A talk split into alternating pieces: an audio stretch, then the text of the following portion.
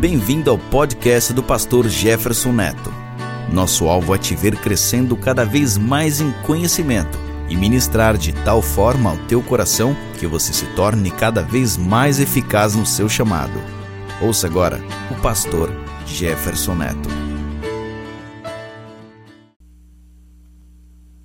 Eu quero, nesta noite, ministrar sobre o tema Prepare-se para transbordar.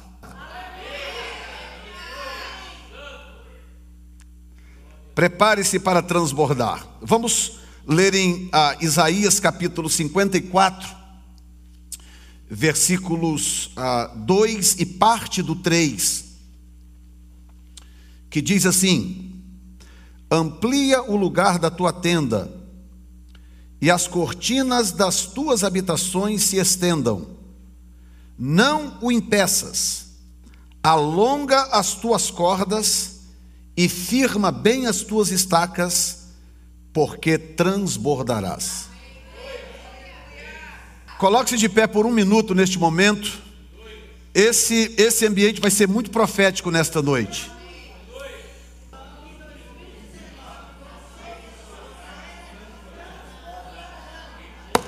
Uh, Jesus! Aleluia! Glória a Deus! Muito bem, amplia o lugar da tua tenda e as cortinas das tuas habitações se estendam. Não impeças, alonga as tuas cordas e firma bem as tuas estacas, porque transbordarás.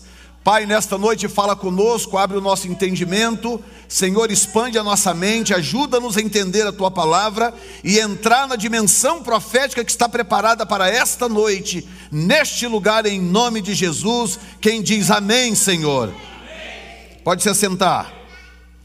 Bom, o texto nos apresenta cinco etapas para você transbordar. Quantos aqui, sinceramente, querem transbordar em 2019? Significa ir muito além do que você conseguiu chegar até agora. Quantos aqui querem transbordar em 2019? Então eu tenho da parte de Deus uma palavra para você. Os sábios ouvirão.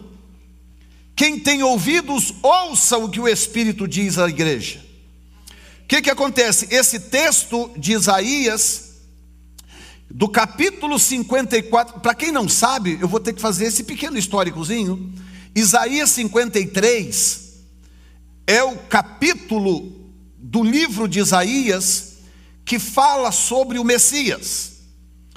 Isaías anunciou profeticamente no capítulo 53 a vinda do Messias.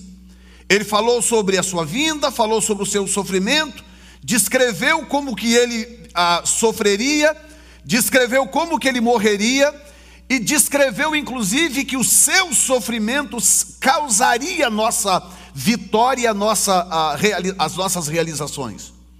Ele chega a dizer no capítulo 53 que pelas suas pisaduras, falando do Messias, de Jesus, ele diz: pelas suas pisaduras, ou seja, pelo seu sofrimento, fomos sarados, ele diz. Pelas suas pisaduras fomos sarados, fomos curados, ou fomos abençoados. Então, no capítulo 53, ele introduz a, o Messias com uma clareza profética extraordinária.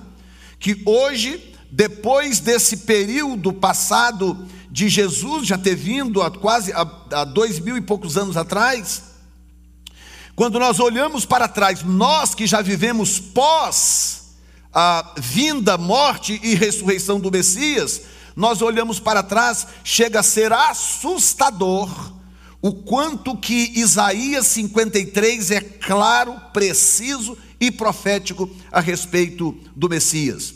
E para quem não sabe, Isaías viveu 700 anos antes de Cristo. Então, na sua visão profética, ele conseguiu enxergar com clareza como que Jesus viria, sofreria, morreria e nos daria vitória com 700 anos de antecedência. O que eu quero te pedir nesta noite, Não é que você enxergue 700 anos da frente, não, seria demais. Eu vou pregar uma mensagem aqui nesta noite e eu quero te pedir que você acione a tua fé para você poder enxergar um ano à frente, pelos olhos da fé, para você poder entender o que é que Deus deseja fazer na sua vida, o que é que Deus deseja fazer com esta igreja para a glória do seu nome.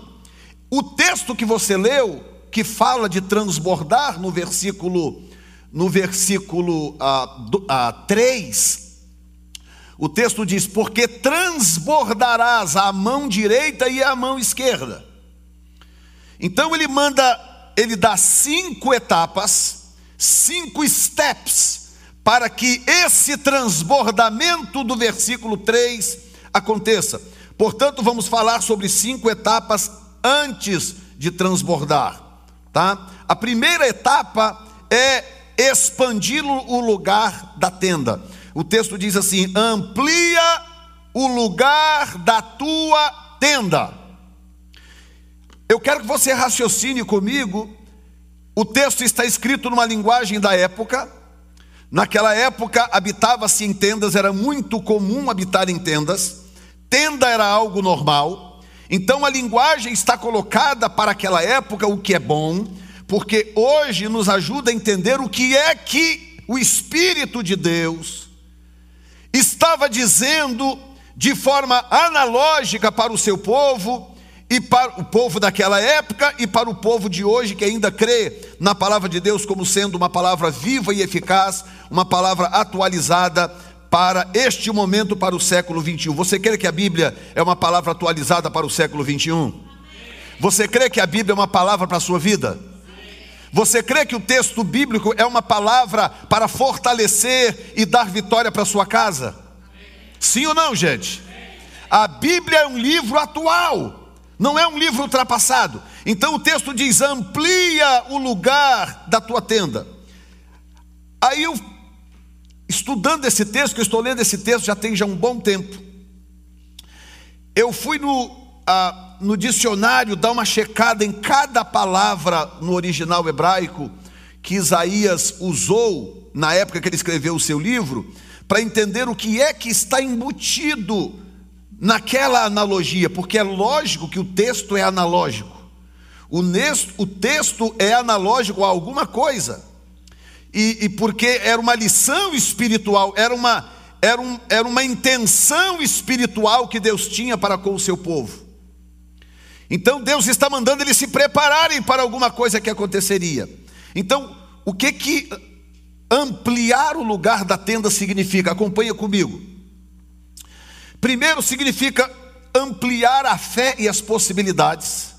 Segundo lugar, ampliar os horizontes. Em terceiro lugar, remover os limites impostos a Deus. Quarto lugar, admitir novas possibilidades. E quinto lugar, aceitar operar nos recursos de Deus. Então, quando o texto diz amplia o lugar, então entenda bem, olhem para mim, olhem aqui para mim.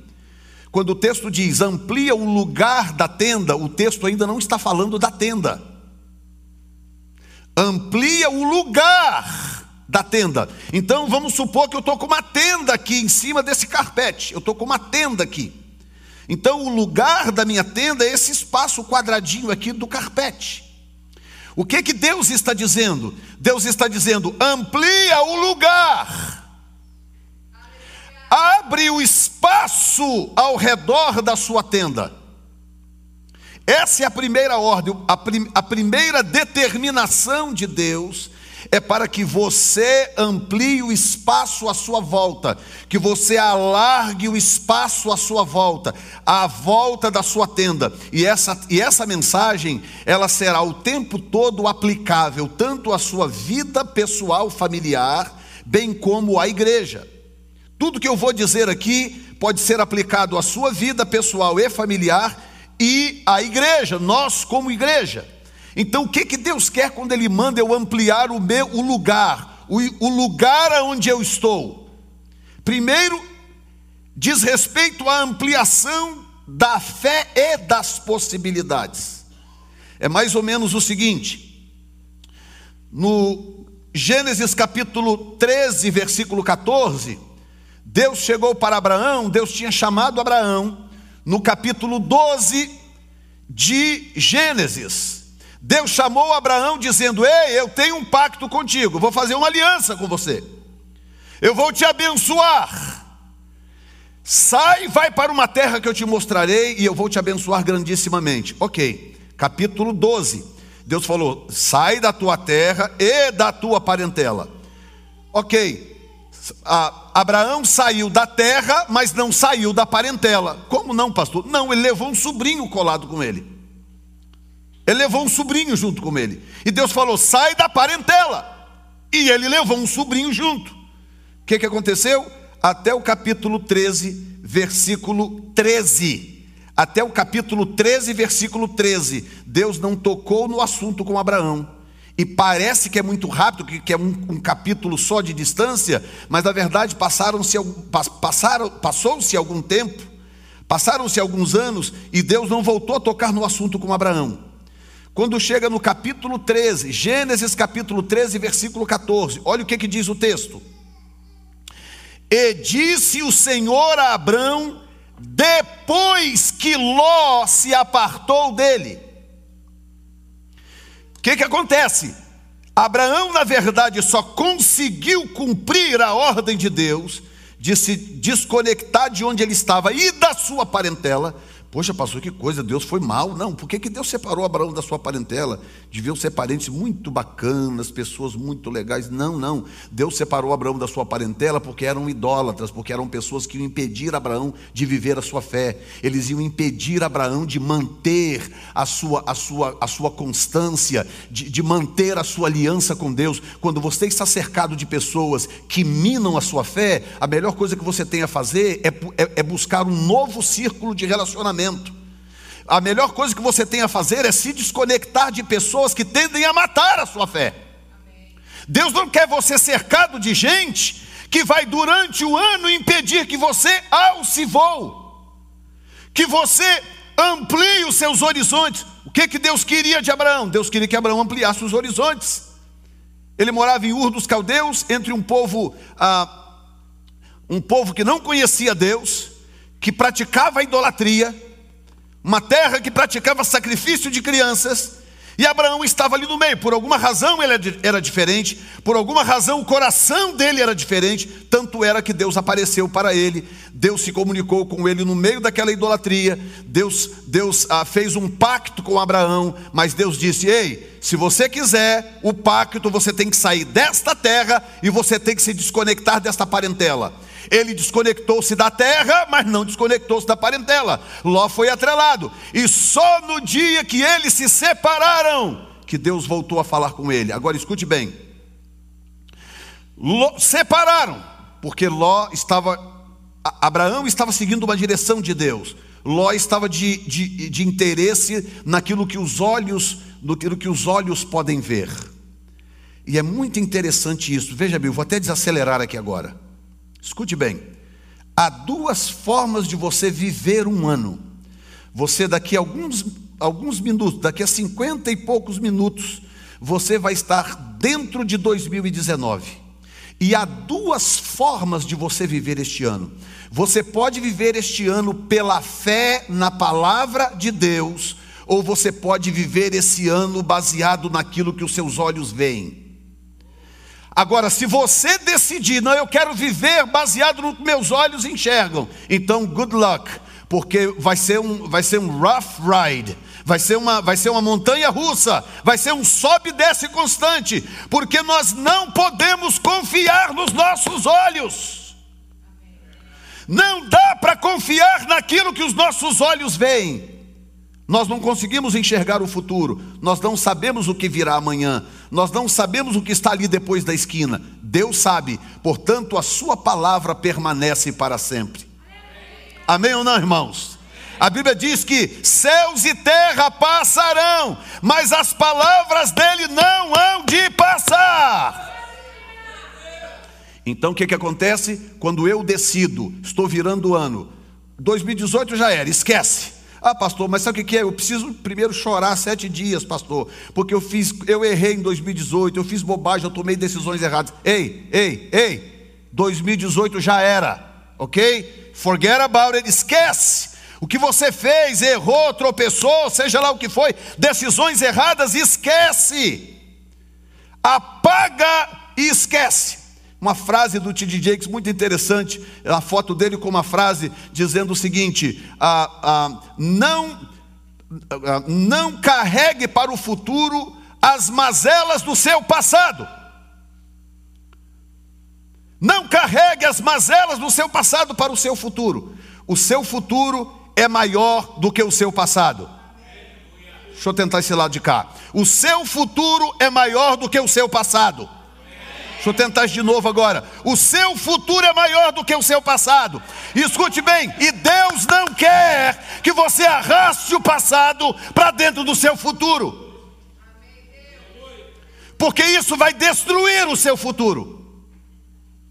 Então, quando Deus mandou Abraão largar e sair, é porque Deus queria Deus queria para Deus cumprir, deixa eu colocar desta forma. By the way, quem quiser tirar foto comigo de gravata, aproveita, porque é uma vez por ano. Hoje eu estou vestido igual a pastor, né? Veja bem, a promessa. E, e, a Priscila vai tirar mesmo.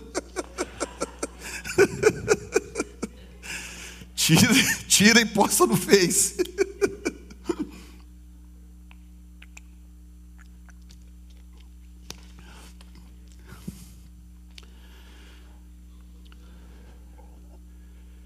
Quem está me ouvindo? Escute bem o que eu vou te dizer.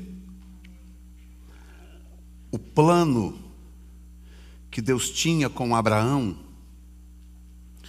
era tão imenso, era tão absurdamente imenso em relação à realidade que ele estava vivendo naquele lugarzinho da sua tenda, que não havia como Deus falar com ele lá. Como que Deus ia chegar para Abraão, no meio de um povo idólatra, uma mulher estéril, e ele já com 75 anos, apesar de que Deus ainda esperou mais 25, mas o cara já tinha 75 e a mulher já era estéril. Como é que Deus ia chegar para esse homem, 75, com a mulher com 65, estéril, numa terra estéril, num povo idólatra, e Deus ia dizer para Abraão o tamanho do projeto que ele tinha para realizar na vida dele. Não tinha como. Então Abraão precisava sair daquele ambiente e encontrar um lugar. Lembra quando eu preguei aqui sobre lugar? Ele precisava encontrar um lugar para estender a sua tenda. Nós vamos falar da tenda daqui a pouco. Por enquanto eu estou falando do primeiro passo do texto amplia o lugar da tua tenda, o lugar, amplia o lugar. E Deus então mandou Abraão sair, falou: Vai, Abraão, larga todo mundo para trás e vai embora. Você quer uma aliança comigo? Quero, então vai. Veio Ló atrás, Deus ficou calado, porque outra coisa que eu aprendi estudando esse texto: Deus criou você livre, você tem livre arbítrio. Entenda bem o que eu vou te dizer, porque isso pode te salvar tanto trouble. Deus vai respeitar o seu livre-arbítrio, nem que isto signifique você caindo num buraco. Se Deus disser para você, ei, não vá nesta trilha que tem um buraco ali, e você é livre para falar, estou indo aqui mesmo. Deus vai dar mais um, mais dois avisos, talvez, mas Ele não vai poder impedir que você caia no buraco. Ele não vai impedir. Por isso que muitas vezes a, a, Deus tem que dar voltas conosco. Ele dá voltas conosco. Por quê? Porque ele diz uma coisa aqui, aí eu faço diferente, ou você faz diferente. Aí chega ali na frente, ele vai e te diz outra coisa. Para voltar você para o trilho. E você meio que ouve, meio que não ouve, faz um pouco diferente e vai dando a volta. E às vezes algo que Deus poderia fazer com você em um, dois anos, ele leva 10, 15 anos para conseguir realizar porque ele tem que ir manobrando-se ao longo do seu livre-arbítrio. Porque ele nunca vai obrigar você a fazer alguma coisa, forçar você a tomar uma decisão, empurrar garganta abaixo de você. Então Deus falou: Abraão, sai da terra e sai da parentela. Ah, tá bom, Senhor. Aí vai o sobrinho atrás, Abraão fica quieto. Deus olha e fala assim: ai, ai, ai, eu falei da terra e da parentela. E aí está lá o sobrinho atrás de Ló. E quer saber? Foram os primeiros problemas que Abraão teve. O, o, o, atrás de Abraão, atrás de Abraão, Ló atrás de Abraão. Os primeiros problemas que Abraão teve foi por causa do bem abençoado do sobrinho. Os primeiros problemas foram por causa do sobrinho, que não deveria estar atrás dele em first place, para início de conversa. Muito bem, Aí o que, que acontece? Quando o texto diz, e disse Deus a Abraão, vírgula, diga comigo, depois que Ló se apartou dele.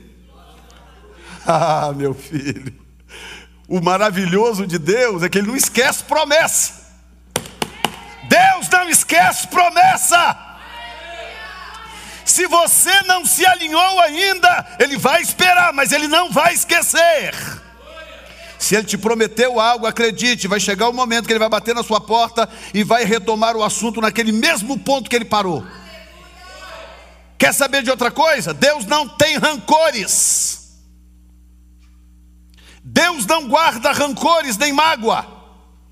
Tipo, Abraão é, tá vendo? Abraão, olha lá, lá vai o sobrinho atrás, não sei o que, blá blá blá. Aí quando chega no, no, no, versículo 13, capítulo, capítulo 13, versículo 14, Deus poderia ter vindo e falar: É, Abraão, poxa, até que enfim, né? Agora que o seu, seu sobrinho foi embora, né? Então, Abraão, olha, tá vendo? Você demorou até aqui, poderia ter feito atrás, porque eu não sei o que lá, porque você não cumpriu o que eu falei, mas agora, tudo bem, não existe rancores para Deus. Toda vez que você volta para o centro da vontade de Deus. Ele retoma o projeto como se nada tivesse acontecido. Ele retoma o projeto do ponto que parou e continua firme, porque põe uma coisa na cabeça: Deus tem um foco a realizar e ele não se distrai com os acontecimentos ao redor. E é isso que Ele quer que eu e você aprendamos a fazer e a ser. Ele quer que eu e você aprendamos a ser assim, manter um foco. Qual é o seu foco para 31 de dezembro de 2019? Credo, pastor, nós ainda não entramos 2019. Você talvez não entrou, mas eu já estou lá em abril. Eu já estou lá para maio, mais ou menos. Porque há foco em mim Há propósito no meu coração, tem que ter propósito no seu também. E, a, e o foco em você, aquele foco que você não se distrai durante o percurso, é uma galha que balança aqui, é uma chuva que cai acolá, é um buraco que abre ali, é uma enchente que vem acolá, coisas que acontecem along the way, e você não se distrai, porque você vai sempre dizer no seu coração: olha, não me interessa o que aconteceu, que fulano falou, que fulano fez, que fulano tirou, que fulano me deu, que não sei o que, que o diabo atacou, que não sei o que lá, não interessa, eu tenho um propósito, estou indo na direção que Deus estabeleceu. Ah, meu irmão, eu quero ver alguém ou alguma coisa te parar no meio do caminho quando você não abre mão do seu propósito. Quando você tem consciência que há um propósito, não abre mão dele. E aí, meu irmão, Deus vira para Abraão. Agora que o sobrinho foi embora, Deus retoma o assunto, como se nada tivesse acontecido. Tipo, atrasou porque você quis. Já aconteceu com você? Promessa que Deus te fez lá 10, 15 anos atrás, que parece que ele não lembra mais. Aí um belo dia, do nada, ele retoma aquilo e fala: Olha, lembra que eu te falei assim, assim, eu vou fazer isso e isso na sua vida. Aí você fala, ué, eu achei que Deus já tinha esquecido. Não, quem esqueceu foi você que não se alinhou com a vontade de Deus para cumprir o propósito. Você que tomou rumo diferente. Mas Deus não esquece, não. Ele volta exatamente no lugar aonde ele teve que parar para esperar você chegar no ponto certo. Quem somos nós sem as mulheres, meu Deus? Aí o texto diz: E disse o Senhor a Abrão, só depois que o sobrinho foi embora. Diz assim: levanta agora, olha assim, levanta agora os teus olhos e olha desde o lugar onde estás. Então ele está aqui, ele já tinha saído da terra, agora o sobrinho finalmente foi embora, e agora ele estava num lugar, a tendinha dele já estava montada, já era um pouco melhor do que o lugar de onde ele veio porque agora ele estava fora daquele ambiente que poderia contaminar, mas a, a, a, pela fé, pelo menos, abre a tua boca e diga comigo: o plano de Deus comigo é tão grande que eu ainda não consigo enxergar o fim.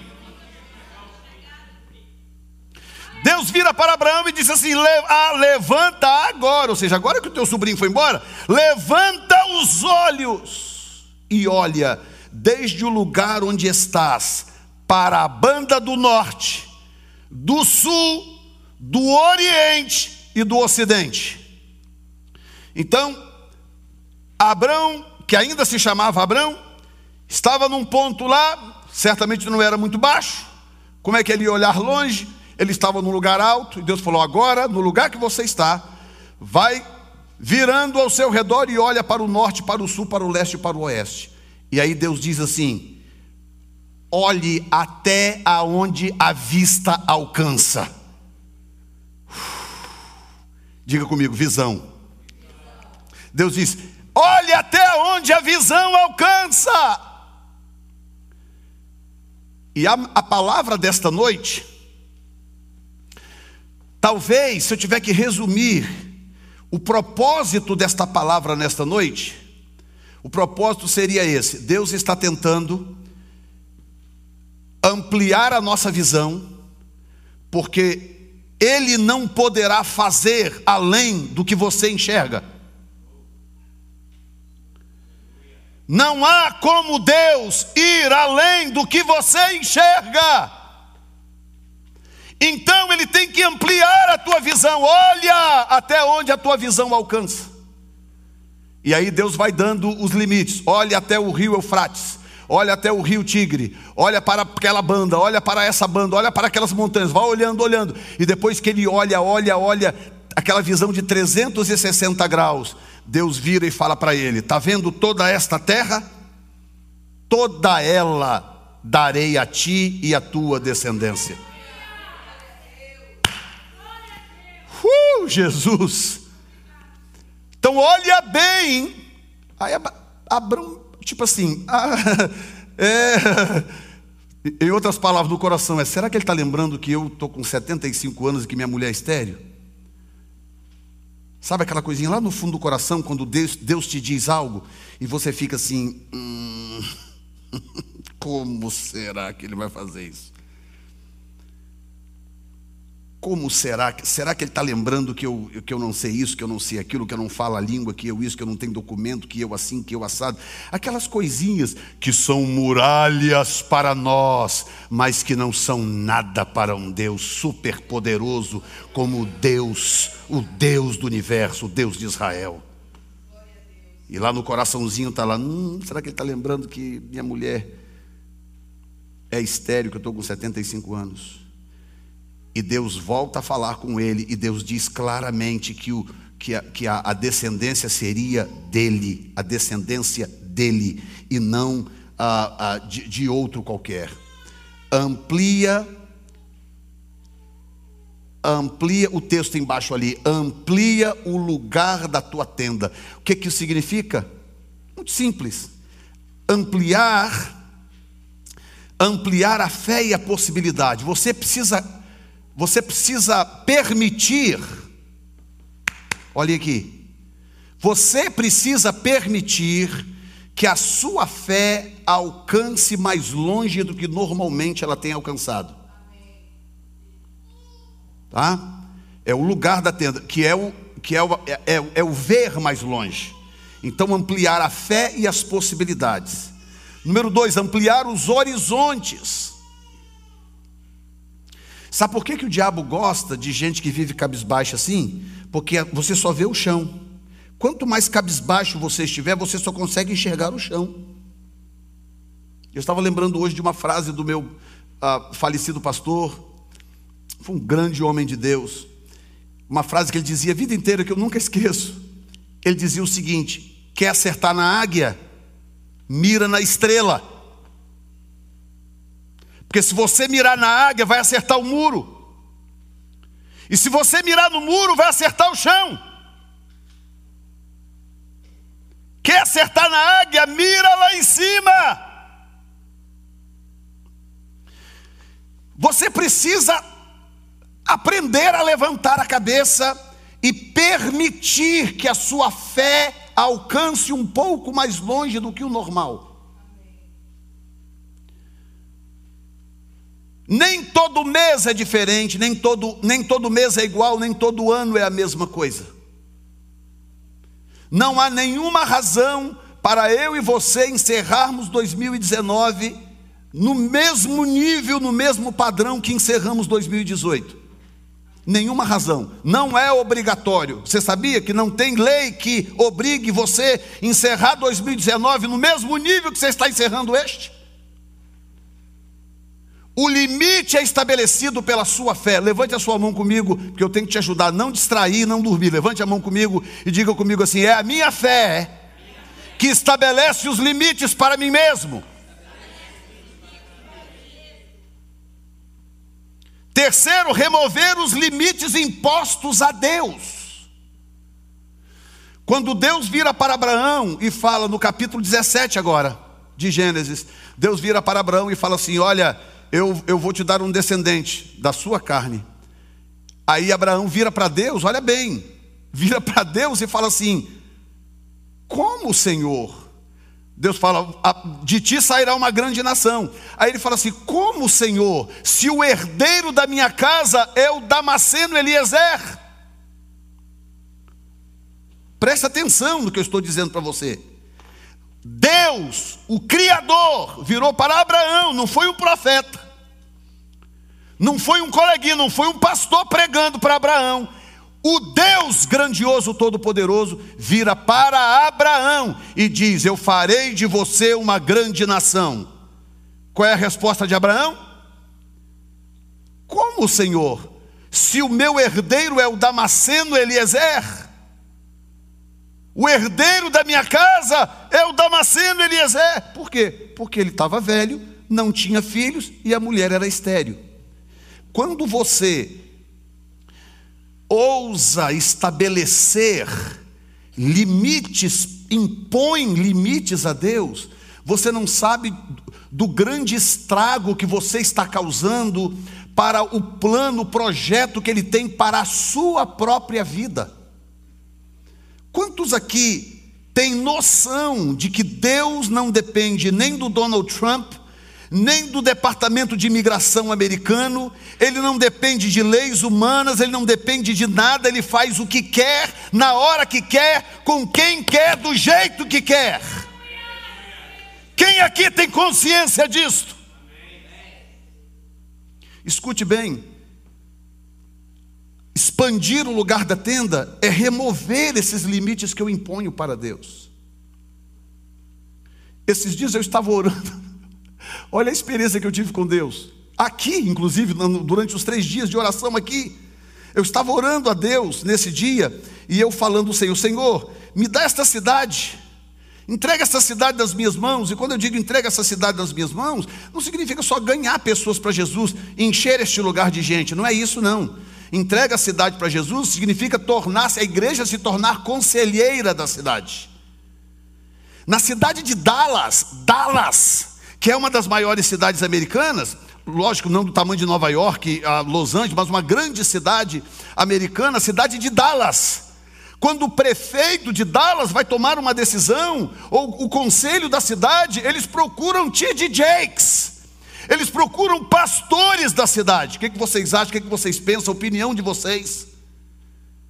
Pastor, é mesmo? Dallas é o presidente americano agora, o presidente americano.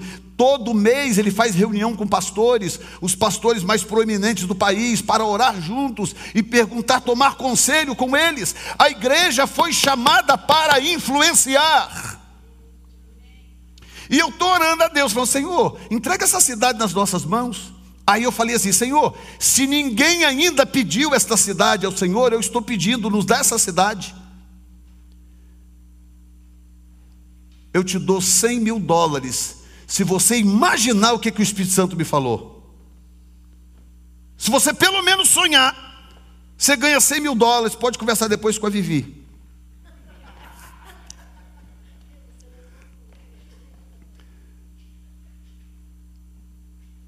Sonha o que, que o Espírito Santo me falou. Quero ver, quero ver o tamanho da sua fé. Vamos lá. Eu estou pregando sobre expandir a fé. Vamos lá. O que, que o Espírito Santo me falou que abalou a minha fé? Como é que é? Como é que é? Sabe o que, que o Espírito Santo me falou? Falou assim: por que, que você não pede o Estado? Depois recebe lá do Tony. Escuta aqui.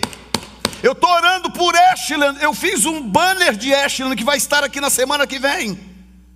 Estou orando, falou, Senhor, se ninguém pediu esta cidade, entrega esta cidade para nós. O Espírito Santo falou comigo claramente, falou, por que não me pede o Estado? Uh, Jesus. Talvez alguns de vocês só vão entender o que eu estou falando daqui a 5, 10 anos. Vocês vão entender o que eu estou falando, porque eu sei que algumas pessoas precisam ver para acreditar. Mas deixa eu te dizer uma coisa: não imponha limites a Deus. Não comece o ano, pelo amor de Deus, não comece o ano dizendo para Deus até onde Ele pode ir, até onde Ele não pode ir. Não comece o ano, escute isso, não comece o ano pedindo a Deus para fazer aquilo que você é capaz de fazer. Qual é o seu grande sonho de 2019? Ah, pastor, 2019, pastor, eu pedi a Deus um carro novo, pastor. Sério que você pediu isso a Deus? Um carro que você pode trabalhar e comprar. Troca de emprego, arruma um trabalho melhor, compra financiado, pelo amor de Deus. Você vai pedir para Deus coisas que você mesmo é capaz de providenciar. Deus quer ver pessoas que consigam enxergar nele o onipotente. Um Deus que está além das minhas possibilidades, capaz de fazer o absurdo.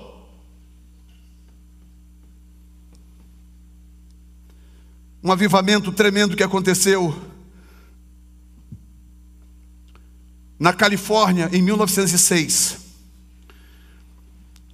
Para quem não conhece um pouco da história americana, 1906 era o, era o auge do, do, do racismo americano. O país estava altamente dividido racialmente falando. Negros não usavam banheiros de brancos. Negros não frequentavam as mesmas escolas de brancos. Negros não entravam no mesmo McDonald's de brancos, tinha McDonald's para brancos, McDonald's para negros. No auge, no auge desta divisão racial, no auge, me aparece um pastor negro, analfabeto, cego de um olho.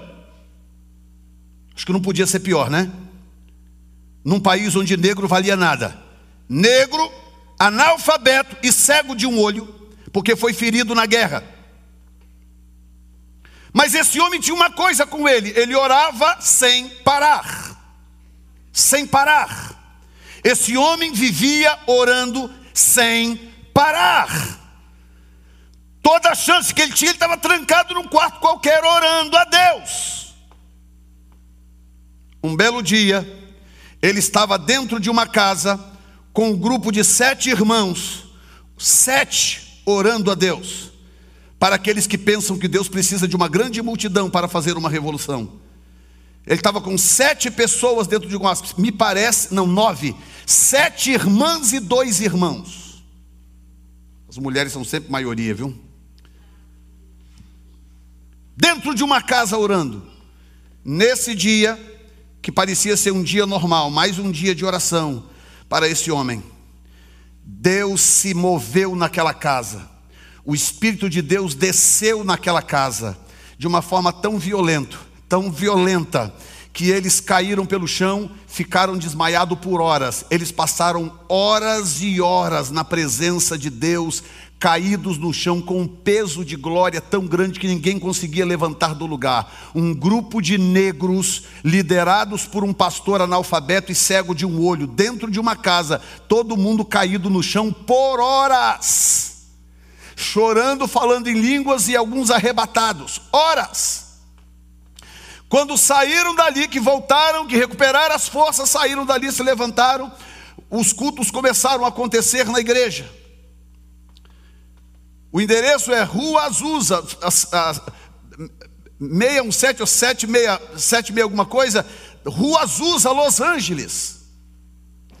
A igreja era uma, era uma antiga barn, que é, sabe essas casas grandes de fazenda? onde eles usam para guardar feno, guardar ferramenta, coisa de fazenda, um barn grande, maior do que esse espaço aqui. O que, que ele fez? Ele foi lá, encheu de cadeira e de bancos e fez a igreja ali. Nós estamos falando de 1906, quando Los Angeles não era o que é hoje. E Deus começou a operar os maiores milagres que os Estados Unidos têm notícia até hoje. Os maiores milagres. Políticos iam lá, em plena divisão racial, políticos, homens empresários, ricos, gente ia lá, pessoas faltando um braço, o braço crescia de volta, pessoas que faltava uma perna, pessoas recém-chegadas da guerra, com, faltando dedo, pé, mão, chegava lá, Deus fazia crescer de volta os membros do corpo que faltavam.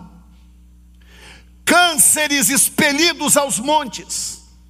E como ele era analfabeto, não tinha formação acadêmica e, e, e, era um indivíduo meio diferente, cheio do Espírito Santo, e um indivíduo diferente. O culto dele não tinha forma. Você acha que o culto dele era bonitinho, igual o nosso, assim? Começa, aí vem a irmã DG, vem a Zandra, vem o, o fuleano, o fulano, o ciclano. Abre, irmãos, olha palavra bonita, glória a Deus. Aí vem o pastor, toca bonitinho. Aí todo mundo canta um pouquinho. Depois vem. Você acha que era bonitinho, assim, organizadinho, igual a gente faz aqui? Não, ele era meio doidão meio doidão, a coisa estava acontecendo, ele mandava para tudo, chegava com o olho, ele botava um tampão no olho assim, e ele chegava e falava assim: Ó, oh, Deus está me falando aqui que vai ter cura naquele canto lá, ó. Mas isso você imagina um lugar duas vezes o tamanho desse aqui, apinhado de gente, que quase uma pessoa em cima da outra. De repente começava o berreiro do lado de lá, gritava do lado de lá, pessoas sendo curadas, vomitavam cânceres, tumores, os maiores milagres já presenciados nos Estados Unidos da América. Aconteceu numa igreja de um negro cego, em pleno período da divisão racial.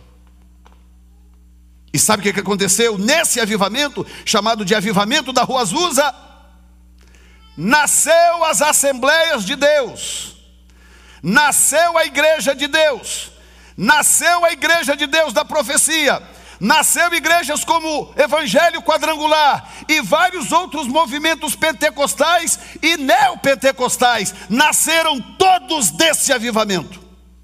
As pessoas chegavam nesta igreja, participavam no culto, saíam de lá e incendiavam a nação, a cidade, aonde quer que essas pessoas iam, por onde elas passavam, elas incendiavam com o poder de Deus. Pelo amor de Deus, escute aqui o que eu estou te dizendo. Escute. Você não tem noção do que, que Deus é capaz. Então não ponha limites. Não faça isto. Não pense que Ele pode fazer com o outro, mas não contigo. Não pense que ele é capaz de fazer com o vizinho não com você. Sabe o que aconteceu no país de Gales, um pouco antes de 1904, no país de Gales? Que, aos que dizem que o avivamento da Rua Azusa meio que foi influenciado pelo que aconteceu no país de Gales. País de Gales, uma menina, nove anos, uma igreja fria, ah, uma igreja hum, episcopal, fria. Aquele culto assim bem, oh, amém, lá, lá, lá, lá, lá, lá, lá, amém. Esse tipo de igreja. Tinha uma menininha de nove anos, que ela chegava na igreja, sentava e ficava só chorando, chorando, chorando, ficava resmungando, ninguém sabia o que, que era. Depois foram entender que ela, ela, tinha sido batizada com o Espírito Santo e ela falava em língua, ela não podia falar alto porque ninguém entendia ou aceitava, ela ficava quietinha, nove anos sentada no banco, e ela ficava ali chorando, chorava o culto inteiro, resmungando baixinho, o culto inteiro, e aquilo foi passando um culto, dois cultos, três cultos, quatro, cinco, seis, dez, quinze, foram passando cultos. Um dia culto normal como qualquer um outro. Aquela menina estava lá, nove para dez anos de idade. Naquele dia ela estava muito, muito cheia de Deus, muito cheia de Deus. E aí no meio do culto ela não aguentou. E ela disse uma frase. Ela disse em voz alta assim: Ah, Jesus, como eu te amo. Uma frase. O que que Deus é capaz de fazer com uma frase? Na sua cabeça, nada, na minha também não. Mas na mente dele, que é super poderosa, ele pegou esta frase que saiu da boca dessa menina, e aquela igreja, que era uma igreja fria, todo mundo começou a chorar. Começou do lado, o outro, o outro começaram a chorar, chorar, chorar, chorar, chorar, chorar, chorar, chorar. Uma igreja que tinha um culto de uma hora e meia. Sabe quantas horas durou esse culto? Seis horas. Seis horas todo mundo chorando, ninguém sabia o que, que estava acontecendo, todo mundo chorando no culto. E o culto seguinte foi igual, o outro foi igual, por fim, as pessoas passavam na porta desta catedral e elas começavam a chorar na calçada. Ficou conhecido como o avivamento do país de Gales, 1904. Será que eu estou conseguindo mexer com a sua fé um pouco nesta noite? Será que Deus está mexendo com a nossa fé nesta noite? Admitir novas possibilidades.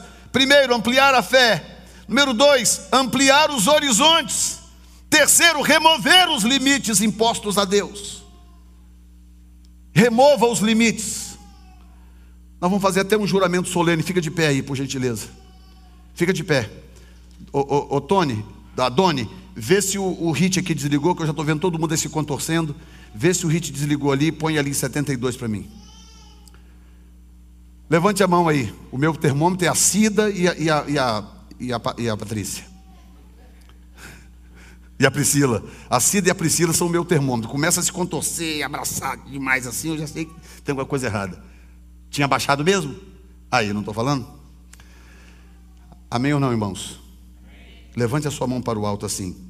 Diga assim: no nome de Jesus, nesta noite, eu estou, por livre e espontânea vontade, removendo todos os limites que eu impus para Deus, consciente ou inconscientemente, em nome de Jesus, a partir desta noite, Deus poderá operar segundo a eficácia do seu poder.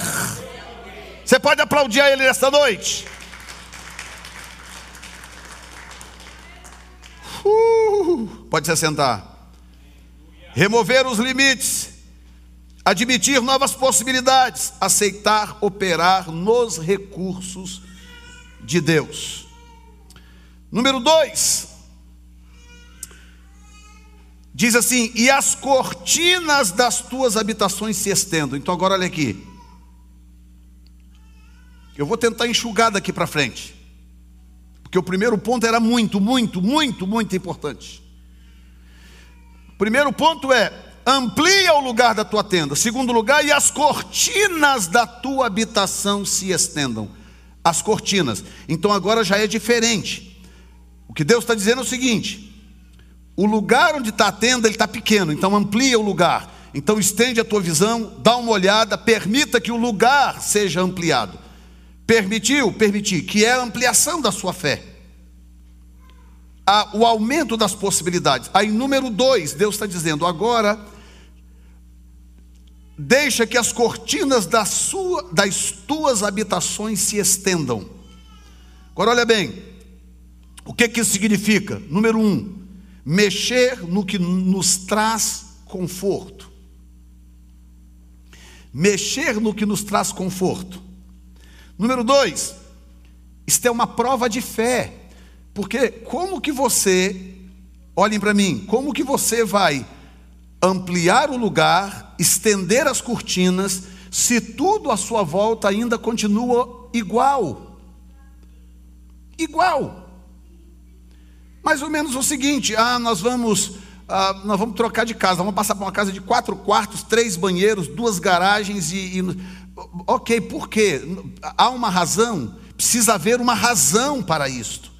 Por que, que você vai ampliar os, os, seus, os seus arredores? Então, o que, que é isso? Isso é uma prova de fé. Você precisa estar convicto de que Deus está a ponto de fazer alguma coisa que não vai caber dentro daquela tenda do jeito que ela está. Está me entendendo nesta noite? Quando você, o que? Lembre-se que é Deus que está mandando amplia o lugar e estende a tenda. Por quê? Qual é o endgame? Por quê?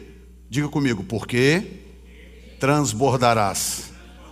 Então o que Deus está dizendo é o seguinte: ei, eu estou a ponto de derramar algo sobre vocês, que vocês vão transbordar de tal forma que não vai caber dentro da tenda atual.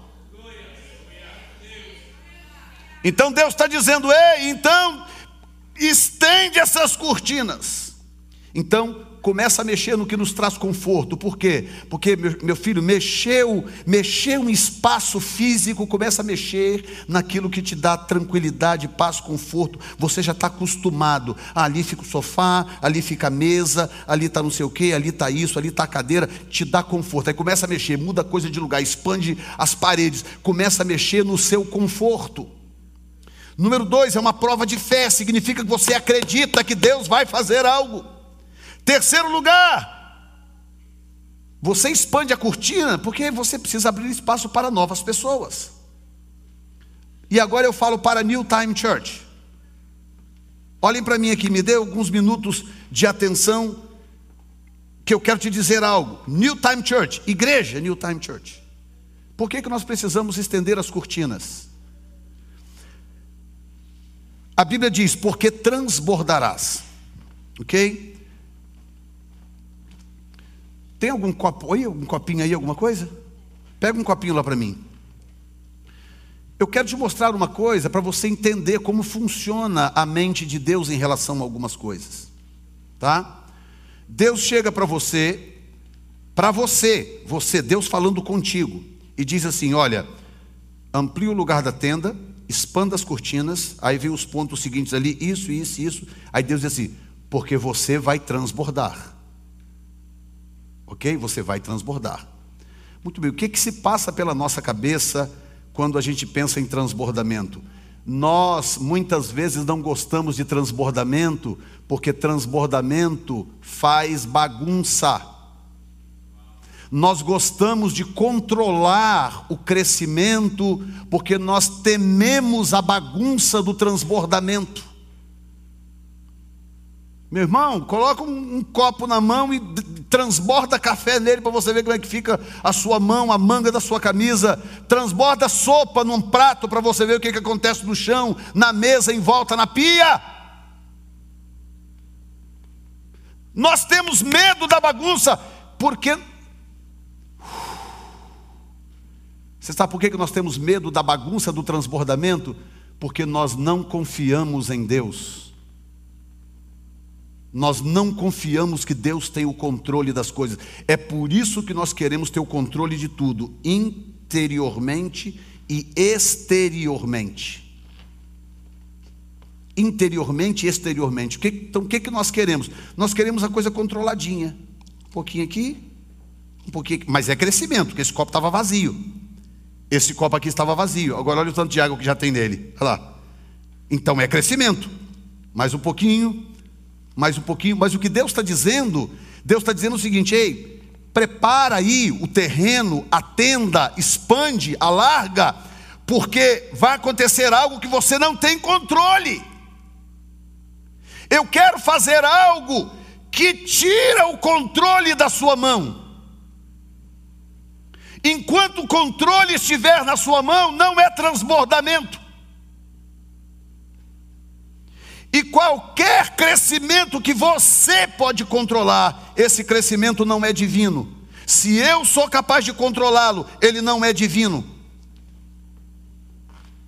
Significa que não é produto de fé. Quantas vezes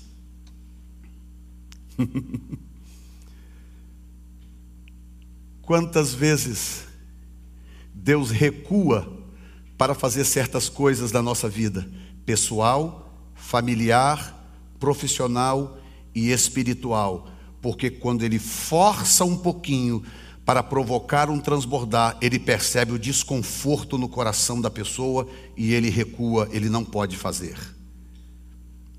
Porque transbordar para Deus é completamente diferente do que é transbordar para você. Transbordar para Deus é transbordar. Tem uma igreja na Carolina do Sul chamada Elevation Church. Elevation Church. Pastor Steven Furtick. Ele é um rapaz de uns trinta e poucos anos de idade e Deus chamou ele para o ministério. Ele, ele não queria muito. Deus falou com ele: Eu quero você no ministério, porque eu tenho uma obra para fazer com você nesta cidade que vai mudar completamente o, o, o, o shape da cidade. Deus falou com ele: Eu quero você no ministério. E ele então começou, começou uma igreja, ou ele, ou ele herdou uma igreja pequena lá, não lembro agora exatamente, começou uma igreja. Aliás, começou do zero. Começou uma igreja do zero. Só que ele, ele, ele tem uns 30 e poucos anos, talvez 40, não sei se chega a 40, mas ele tem aquele jeito americano de garotão. Garotão. É um homem de Deus, não tem nada de errado com a vida moral dele, um homem de Deus. Mas aquele jeitão americano de garotão. Ele pegou e falou assim: Mas Senhor, quem é que vai congregar numa igreja fundada por mim? O Senhor sabe o meu jeitão. Eu não, Senhor, eu não consigo me, me adequar nesse padrão, uh, nesse padrão corriqueiro evangélico, Senhor. Deus falou com ele assim: se você conseguisse, não era você que eu estava chamando. Se você conseguisse entrar na forminha, não era você que eu estava chamando, eu chamaria outro. Estou chamando você porque a obra que eu vou fazer nesta cidade pede um cara como você. Ele falou: Ok, então aqui estou eu. Começou a igreja. Alguém aqui já viu essa igreja na internet ou na televisão? Elevation Church, Carolina do Sul. Não? Ele começou a igreja e Deus falou com ele exatamente isso: olha, prepara porque você vai transbordar. Em outros termos, não com esse texto, mas Deus falou: prepara, você vai transbordar. E ele ficou ali com um grupo mais ou menos ali uns dois anos, dois, três anos. De repente, da noite para o dia, da noite para o dia, a igreja começou a encher de drogados, gente veio e ex-prostituta, aquela começou a encher, encher, encher, encher, encher, encher, e ele foi, trocou de lugar, um prédio maior, lotou, lotou, e a cidade é muito difícil, questões de prédio. O que, que acontece? Chegou um ponto que ele estava dentro de um prédio com uma média de duas mil pessoas dentro do prédio. Mas só gente doida. Ex-drogado, gente ainda drogada, só nego doido. Atrás do estilo dele. E Deus transformando aquelas pessoas, gente se convertendo, sendo batizado no Espírito Santo, uma loucura.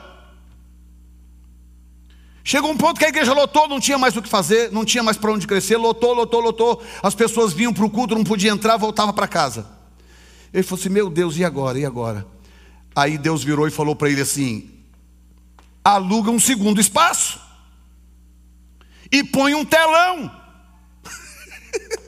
Ele falou: Como é que é, Senhor? É, aluga um outro local e põe um telão lá.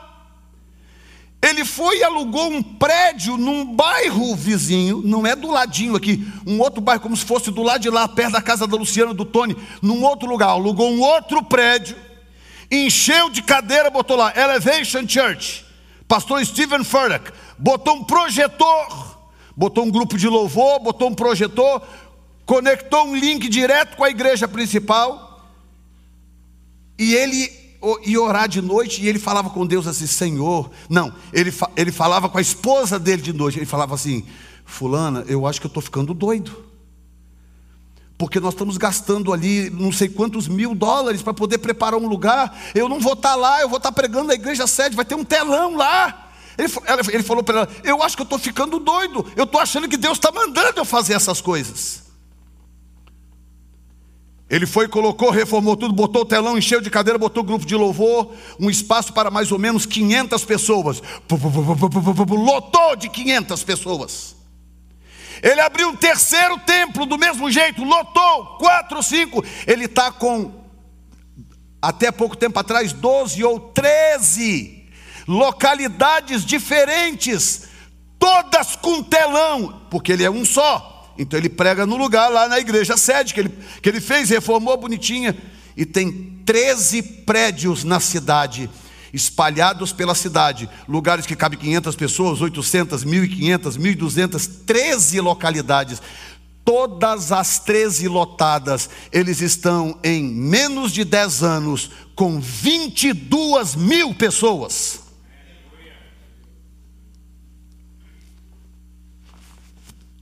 Mas aí ele disse uma coisa interessante.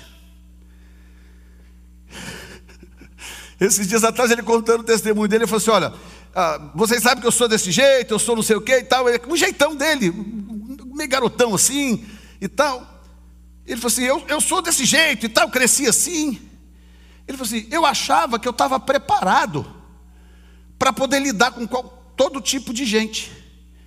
E ele falou: e eu descobri que eu estava completamente despreparado quando Deus começou a mandar as pessoas mais doidas que tinha na cidade, procurando Jesus, procurando salvação. Ele falando, pessoas que eu achava que nunca se converteriam. E Deus começou a mandar essas pessoas.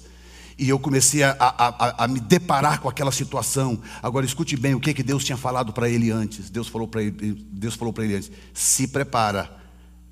Eu, eu vou falar num português, é claro que não foi isso que Deus disse para ele, mas para você entender. Deus falou: se prepare, porque você vai ser pego de calça curta. Se prepare, porque você vai ser pego desprevenido.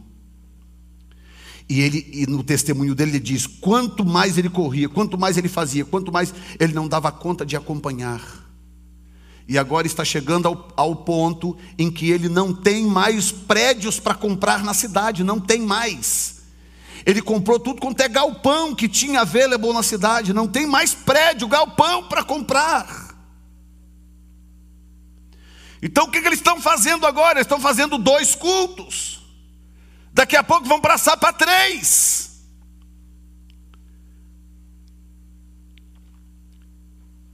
Mexer nas cortinas significa mexer naquilo que nos traz conforto.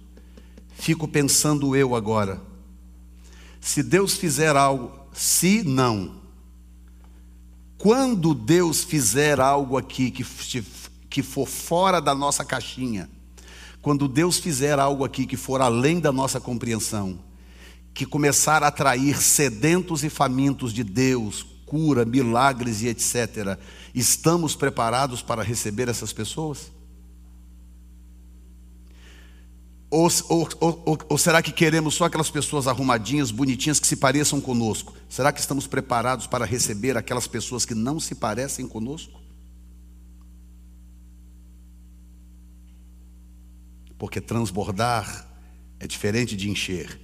Transbordar faz bagunça. Transbordar suja. Transbordar dá trabalho. E a palavra de Deus é: amplia, porque você vai transbordar.